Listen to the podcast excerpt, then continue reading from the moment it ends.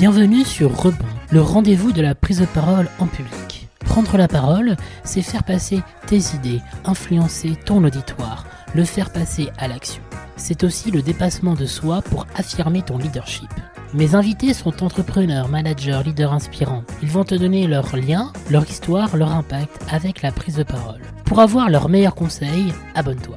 Tu veux avoir confiance en ta parole pour engager ton public? Je te propose un accompagnement individualisé et adapté à tes enjeux et objectifs. Avec moi, tu découvriras les secrets de l'art oratoire. Tu pourras les appliquer instantanément au service de ta performance. Ton auditoire deviendra tes alliés et acteurs de tes interventions. Bonjour à tous et à toutes. Aujourd'hui, je suis avec Aurélien Caillos, animateur de télévision et d'événements, producteur, chroniqueur et entrepreneur. Le silence, ça peut être. euh, Enfin, c'est pas aussi de rebondir sur quelque chose. Enfin, c'est, il faut avoir un, dans des discussions un silence. Enfin, même quand vous êtes avec euh, votre compagne ou votre compagnon, euh, ou- on peut pas toujours parler tout le temps.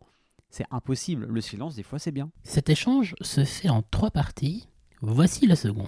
Bonne écoute. En quoi la parole est différente quand tu es en télé, vidéo, en radio, audio et Twitch, vidéo connectée avec le public C'est vrai que j'ai pas parlé de Twitch. Euh, Twitch, euh, je fais à la fois du jeu, j'ai fait des émissions et je fais aussi ce qu'on appelle du just chatting. En fait, c'est juste parler avec euh, les gens qui te regardent, les, les gens qui, qui te suivent. En fait, d'un point de vue extérieur, les gens vont croire que c'est le même métier. En soi, oui. C'est le même métier, mais c'est différent. À la télé, faut à la fois soigner son, look, il faut soigner sa prestance, euh, la façon de se mouvoir, euh, le regard caméra, avoir un regard vraiment profond, un regard vide, vraiment un regard profond.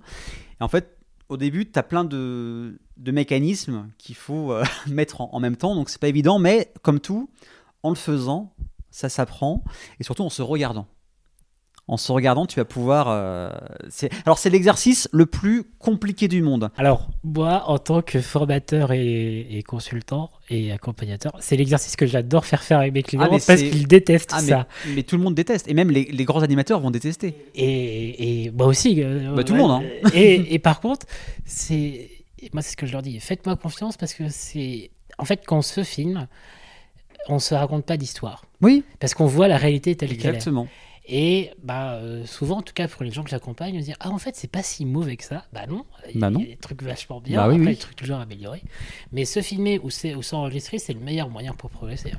Ah bah ça je le fais depuis euh, que j'ai commencé euh, les médias.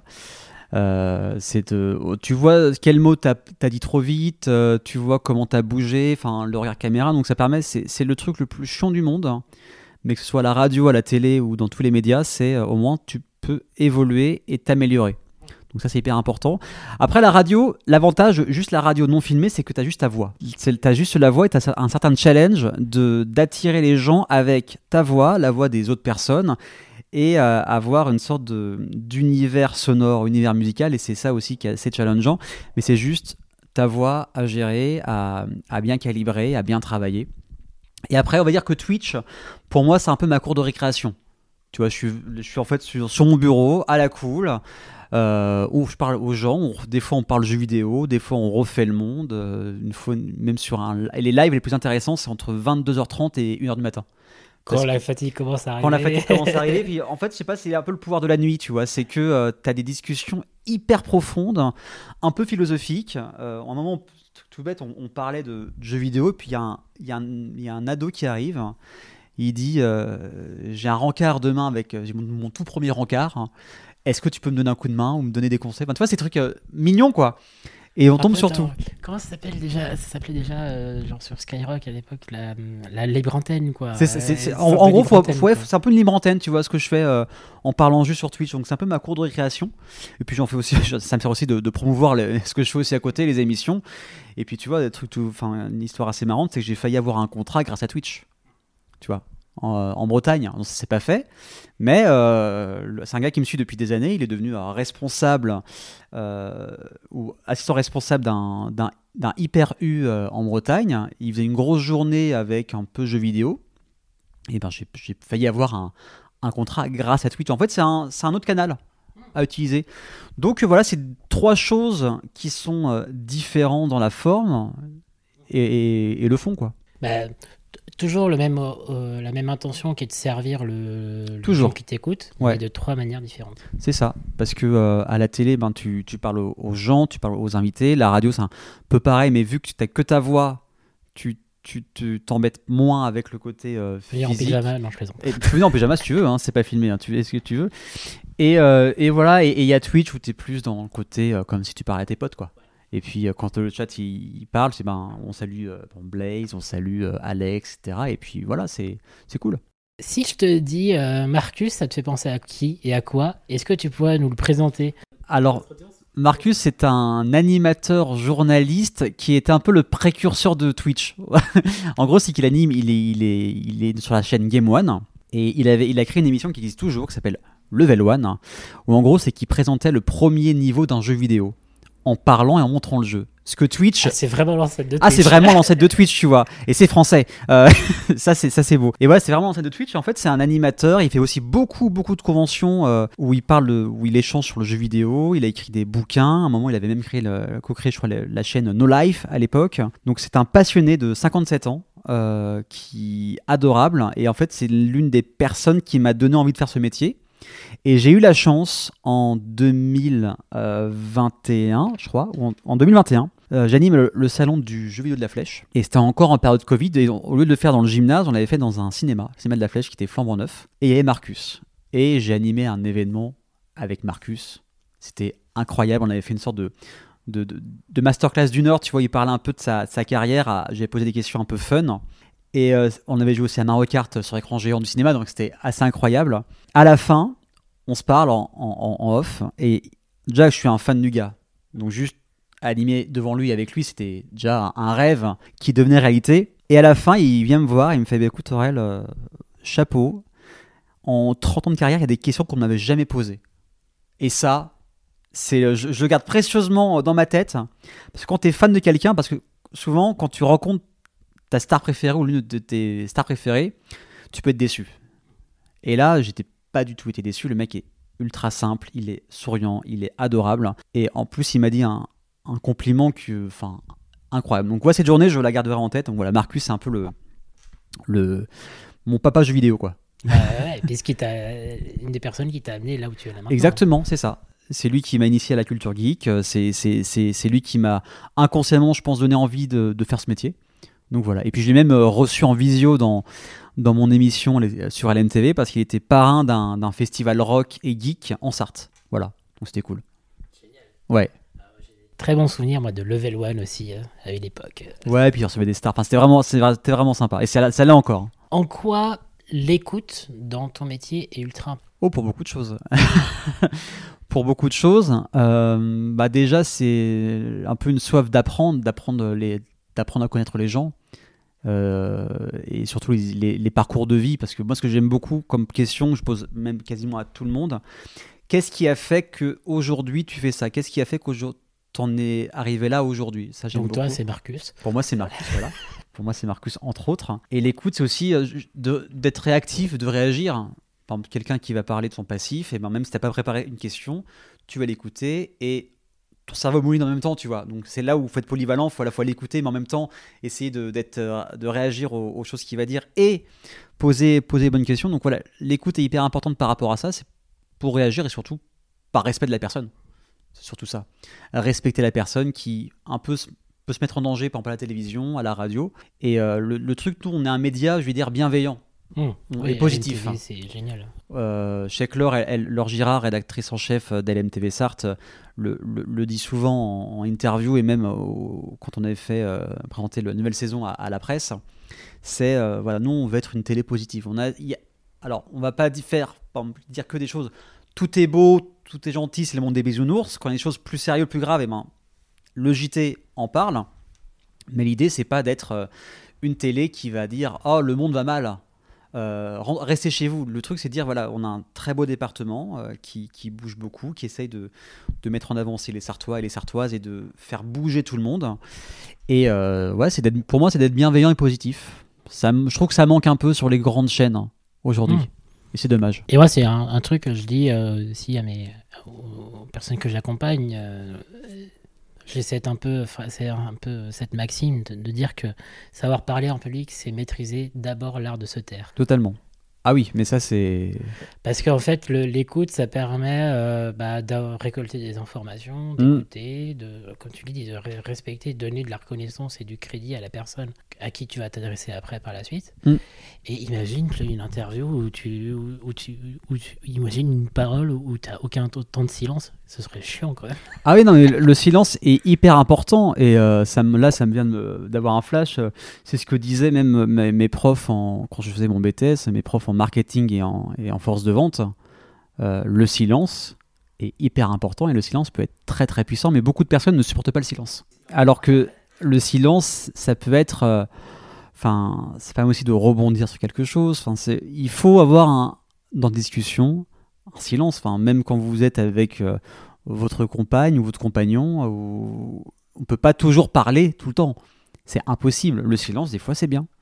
Bah, moi, le silence, euh, c'est ce que je dis. Moi, moi, tu as trois avantages, à la fois pour les orateurs et à la fois pour les spectateurs du silence. Pour les, les orateurs, enfin ceux qui parlent, orateurs et oratrices, bien évidemment, c'est un, bah, tiens, tu respires. Mm. C'est le moment faut respirer. à un moment, faut respirer. hein. C'est utile pour vivre. Pour vivre et pour parler aussi. Ouais, c'est, clair. hein. Il faut. Si as un point de vue technique, si, tu n'as plus d'air dans ton, tes poumons, tu peux plus dire grand-chose. Le, le deuxième truc, c'est que ça te donne du temps pour réfléchir à ce que tu vas dire après. Oui. Et la troisième chose, et la, quatre- la quatrième, ça te permet bah, d'écouter et de voir. Mm. Et la quatrième cho- chose, ça te permet de, de marquer aussi les phrases que tu veux euh, mettre Oui. plus en avant. Quoi. Ah, ça, c'est clair.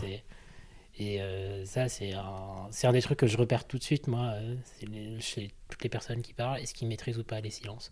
Et sur la partie spectateur-auditeur, bah, un, ça te permet de comprendre, parce que si la personne parle tout le temps, c'est un C'est- flow, c'est chiant. Ouais, puis, ouais, c'est chiant. Ouais. c'est clair. Un, c'est chiant. Deux, tu comprends pas. Deux, tu suscites le désir. Tu dis, mais qu'est-ce qu'il va dire après? Oui. C'est clair. C'est un élément de, de, de- de désir que les orateurs ont. Et, euh, et trois, ça te laisse aussi le temps de- d'imaginer ce que la personne a dit. Oui. Si la, la- la personne a dit quelque chose de très fort émotionnellement positif ou négatif, ça te laisse le temps, toi, d'imaginer. Et après, euh, c'est beaucoup plus simple pour faire des trucs. quoi. Ah, ça, c'est évident. Donc, n'ayez pas peur du silence. Assumez-les, s'il vous plaît. Oui, voilà. Remplacez les mots parasites par du silence, Oui. serait vachement pire. Exactement. Je suis d'accord. Quelle a été la parole que tu as entendue qui t'a le plus marqué? Moi, si je devais dire une phrase comme ça euh, de personne, j'en ai pas, mais en fait, il y a un film que, que j'aime beaucoup avec euh, Will Smith qui s'appelle à, à la recherche du bonheur, qui était fait en 2007-2008. C'est inspiré d'une histoire vraie où il a tourné avec son fils.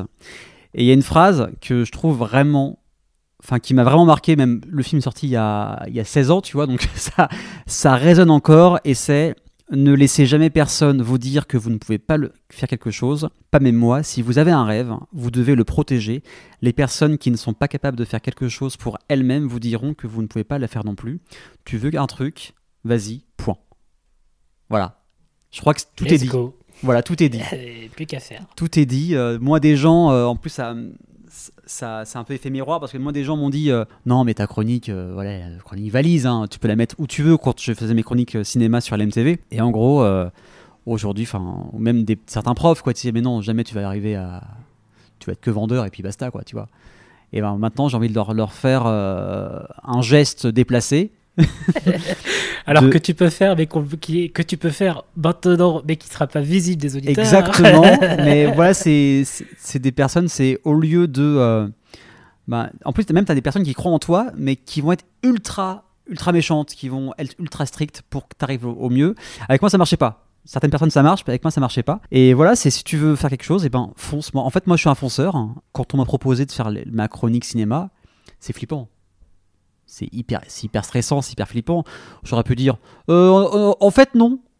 Euh, mais après, tu as des regrets, tu vois. Et Vaut mieux avoir- Moi, c'est un peu ma philosophie de maintenant. Vaut mieux avoir des remords que des regrets. c'est ce que j'ai j'ai eu la même discussion avec plusieurs personnes. Et euh, parce que au moins, là, j'ai pas de regrets. Aujourd'hui, ça, ça me réussit parce que j'en fais mon métier. Et euh, voilà, c'est si vous voulez faire un truc, eh ben, faites-le. Voilà, c'est tout. Ça va faire peur. Moi, dis toujours une phrase, dis toujours, c'est tu réfléchiras hier. Il y a, euh, moi, ça me fait penser euh, la phrase de Gandalf euh, sur la citation sur le temps. Tout ce qui te reste à, à décider, c'est euh, ce que tu fais du temps qui est imparti. Je sais pas Mm, la, ouais. la- la phrase précise, mais, mais moi, c'est exactement ça. C'est ce qui te reste à faire, c'est qu'est-ce que tu fais de ton temps. Voilà. Et let's go, quoi. C'est ça, faut, faut- au bout d'un moment, faut, faut y aller, faut, faut pas se poser de questions. Et puis voilà, attends, j'ai. Ça rappelle une, une carte qu'on m'a offert avec une phrase que j'adore. C'est As-tu déjà remarqué comment et puis merde est toujours la meilleure solution? J'a- J'adore cette phrase parce que tu. Et puis on verra. hein. Voilà, c'est vas-y, teste, et puis on verra, et puis merde. Je sens que je parle à un professionnel de la parole parce qu'il me fait mes transitions. Ah, voilà, parfait. Quel lien tu fais entre prise de parole et entrepreneuriat? Le lien, euh, bah, un peu l'entrepreneuriat pour moi, c'est c'est ma prise de parole, donc c'est un peu c'est c'est mon métier, voilà, c'est parce qu'il y a le côté animateur euh, à, la, à la télé, mais il y a aussi le, le côté entrepreneur, à la fois euh, animer euh, des événements, euh, toi, sur la recherche de clients, sur la recherche de clients, le côté quoi. entrepreneuriat, il y a aussi euh, voilà, je suis en train de créer une, une- une formation dont je n'ai rien dire pour l'instant, à faire à suivre. Euh, donc euh, voilà, moi, moi en fait, ces, ces choses sont, sont en lien euh, par rapport à la prise de parole et l'entrepreneuriat. Quoi. Bah, moi, je trouve que tu as un des liens euh, forts avec, euh, les- entre les deux, c'est une philosophie qu'il y a beaucoup quand tu es entrepreneur, mais moi qui est devenue une philosophie de vie, qui est test and learn, quoi. Mm. Tester, apprendre. Ouais, c'est ça. Le premier truc, moi je vois beaucoup de néo-entrepreneurs qui se disent alors je vais réfléchir à un projet, je vais remplir tel document, et puis penser à un marché. Non mais va voir tes clients, Oui, discute avec eux, comment tu réponds à leurs besoins, écoute, et Ouais. après euh, propose. quoi.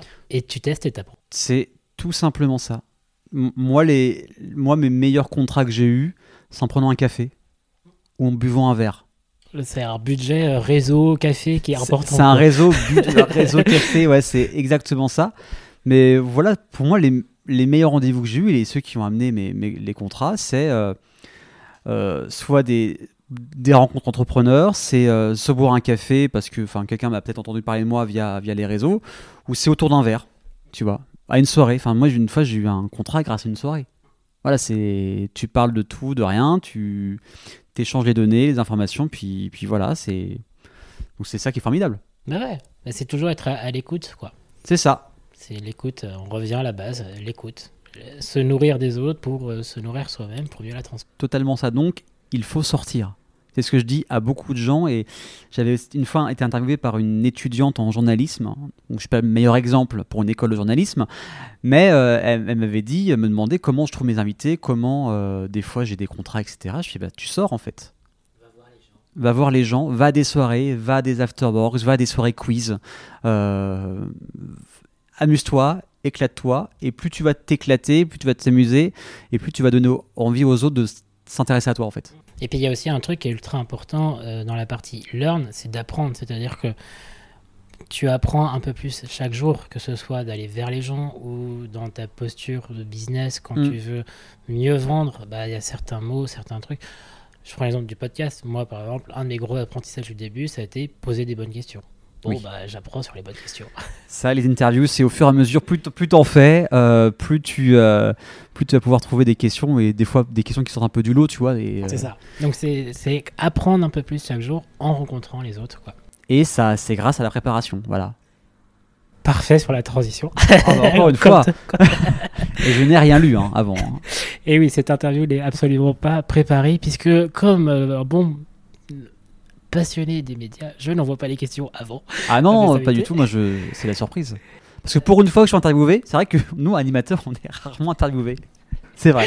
Même chose que j'ai eu, c'est la même remarque que Laure Gérard m'a dit. Nous, journalistes, on est rarement On interviewés. est très rarement interviewés, ouais. Et ça fait plaisir pour une fois. Ça fait plaisir de pas trop travailler sur cette partie-là. C'est ça, non, dans l'autre. Puis partager, tu sais, un peu son, son métier, sa, sa passion, c'est hyper agréable. Je crois que la dernière interview que j'ai dû faire concernant mon, mon métier, je crois que ça date d'il y a, il y a un an. Non, il y a deux ans. Ah ouais, donc, Ah ouais, c'est euh, date, hein. Ça date. Alors là, on va être un peu plus sur la partie tips, préparation. Très bien. Parce que là, euh, c'est un gros sujet pour beaucoup de gens, je pense. Ouais. En quoi la, la préparation d'une animation ou d'une présentation euh, en tant que présentateur est important? Et comment tu fais? Euh, je vais commencer d'abord par la, par la partie télé qui va être un peu plus rapide. En gros, euh, je vais prendre l'exemple. Pour moi, l'une des dernières interviews vraiment, j'en ai eu plusieurs, mais cool, avec qui je me suis très bien entendu avec, euh, avec mes invités, c'était euh, Lila et, Aline euh, de la boîte de com La Petite Pousse au Mans. Alors là, c'était parce qu'en fait, on a déjà travaillé ensemble auparavant. Elles ont fait mon, mon- logo, ma charte graphique auparavant. Et j'aime beaucoup leur univers. Et quand j'aurais demandé est-ce que vous voulez venir toutes les deux dans l'émission, elles m'ont fait ouais, carrément. Et en fait, c'est que quand c'est comme ça, je, je- on s'est fait une visio pour que je leur explique un peu comment allait se passer l'interview. On reste quand même juste sur les thématiques, pas les questions en avance, mais juste sur la thématique. Et après, c'est de fouiller sur Internet, sur leur site officiel, sur leur réseau, euh, sur aussi les, les pages de d'Aline et de Lila. Je sais qu'Aline était partie à, au Québec pendant un an. Elles bossaient en même temps ensemble, tu vois, elles, elles sont associées. Euh, non, elles, elles bossent, elles bossent ensemble. Donc, et j'avais posé à un moment une question euh, comment on fait pour s'organiser quand on est à 6000 bornes d'écart et surtout à 6 heures de décalage horaire? Très bonne question d'ailleurs. Et, et euh, Aline, après, m'a- m'avait dit bah, cette question, m'a mis à l'aise. Donc voilà, et en, en bien en préparant correctement les, les, les questions des invités, et ben tu bon, as des questions bateau. Hein. Il, il est faux ces questions bateau comme comment on va être rencontré, euh, la petite pousse c'est quoi, comment le nom de la petite pousse a été trouvé, ça veut dire quoi? Et euh, des fois, en faisant ça, ben, tu as une question un peu plus originale qui sort du lot. Et voilà, mais comme on le dit, c'est grâce à la préparation, à la recherche d'informations, et ça c'est hyper important. Moi, sur- pour apporter, à- ajouter des choses euh, là-dessus, sur la recherche d'informations, moi, tu vois, je, maintenant, je, tra- je transmets une méthode aux gens que j'accompagne sur, et les questions qui reviennent, c'est à qui vous parlez, Mm. quels sont leurs liens avec vous, Bien sûr. c'est quoi la contrainte de temps, quelles sont leurs caractéristiques, Ouais. allez chercher sur le réseau, enfin voilà, Mm. c'est Évidemment. c'est- essentiel, Ouais. cette partie-là. Ah bah c'est, mais surtout. hein. Et là c'est la- la partie entrepreneuriat, c'est ça, plutôt événementiel que tu veux savoir? Bah, ou d'autres même en préparation, hein, tu sais, euh, Bah, comment après tu t'organises, comment tu t'organises après quand tu récoltes plein d'informations, comment tu sélectionnes, En fait, c'est que euh, j'ai écrit beaucoup beaucoup de questions pour ne pas être en rade de questions. Parce que quand j'ai commencé, euh, j'ai créé des questions. Enfin voilà, quand on commence, euh, on, on pose plutôt des questions assez standards. Et j'ai eu des, des invités avec un concept bien, qui était hyper intéressant, mais qui ne savaient pas se vendre. Et du coup, qui parlaient pas beaucoup. Qui, pour nous, en tant qu'animateurs ou journalistes, sont pas des bons clients. On va dire que pour nous, un bon client, c'est que tu poses une question et il va te répondre en une, minute. Et j'ai eu des invités, moi, qui répondaient en 20 secondes. Donc là, faut, là tu rames. Et euh, en fait, j'ai écrit beaucoup, beaucoup de questions. Après, euh, j'ai écrit pas mal de questions, mais je m'entraîne aussi toujours deux fois dans la journée de l'émission, à, haute voix. Pour euh, dire ça, ce mot-là, j'ai parlé trop vite, pour vraiment pas être en mode surprise, même si j'écris toutes mes questions, j'écris tous mes lancements. euh, tu peux les écrire la veille et le lendemain quand tu feras l'émission. Ah ben j'en étais où? Je m'entraîne avant. Même encore aujourd'hui. Tu vois. C'est l'entraînement, encore une fois. C'est là, pour moi, c'est la base et je le fais encore aujourd'hui. Donc après, en fait, moi, j'y vais beaucoup au feeling, à l'instinct, par rapport aux questions que je vais. Je pas vraiment préparatif. Euh, après, sur le côté euh, plutôt euh, entrepreneuriat et, et événementiel, en fait, là, c'est vu que c'est pour des clients, il faut que ça corresponde au maximum aux clients. Donc, on s'adapte à eux. Soit les, ils veulent ça, ça et ça, et moi, je, alors, je suis aussi des fois en tant que animateur, certes, mais un peu consultant, coordinateur de l'événement. Parce que, en fait, eux, faut savoir que des boîtes, ou quand la région fait des événements, eux, ils ont la tête dans le guidon depuis six mois sur l'événement. Et au bout d'un moment, ils savent plus ce qui est bien, ce qui est pas bien et tout. Et moi, j'arrive comme une petite fleur. Bonjour. Euh, du coup, on fait plusieurs visios, plusieurs réunions. Et moi, vu que j'ai un œil vraiment extérieur, alors c'est bien de faire ça. Par contre, on va plutôt mettre à ce moment-là.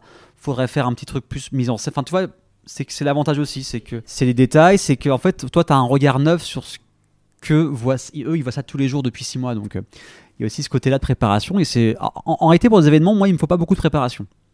Euh, tu vois, quand on a animé. euh, Mais il ne faut pas beaucoup de préparation parce qu'en fait, tu as beaucoup d'années d'expérience avant qui Alors, fait que tu as, il y a aussi ça, il y a aussi ça qui compte. cette. euh, Moi, moi, tant que je, que je suis au courant de l'entreprise, ce qu'elle a fait, ce qu'elle veut faire, le but qu'ils veulent, et que j'ai ce qu'on appelle aussi un conducteur encore une fois, hein, ce qui va se passer lors de l'événement, moi ça me suffit. Quand on a fait le festival des mini-entreprises, en fait c'est la région qui récompensait des, des lycéens, des, des post-bac, des étudiants sur des idées de, de projets d'entreprise, où j'avais animé la, remise de, prix, on a eu, je crois, aller deux visios d'une heure et demie, quoi Et après, j'étais venu le matin pour qu'on finalise des choses, pour qu'on voit ce qui allait se passer.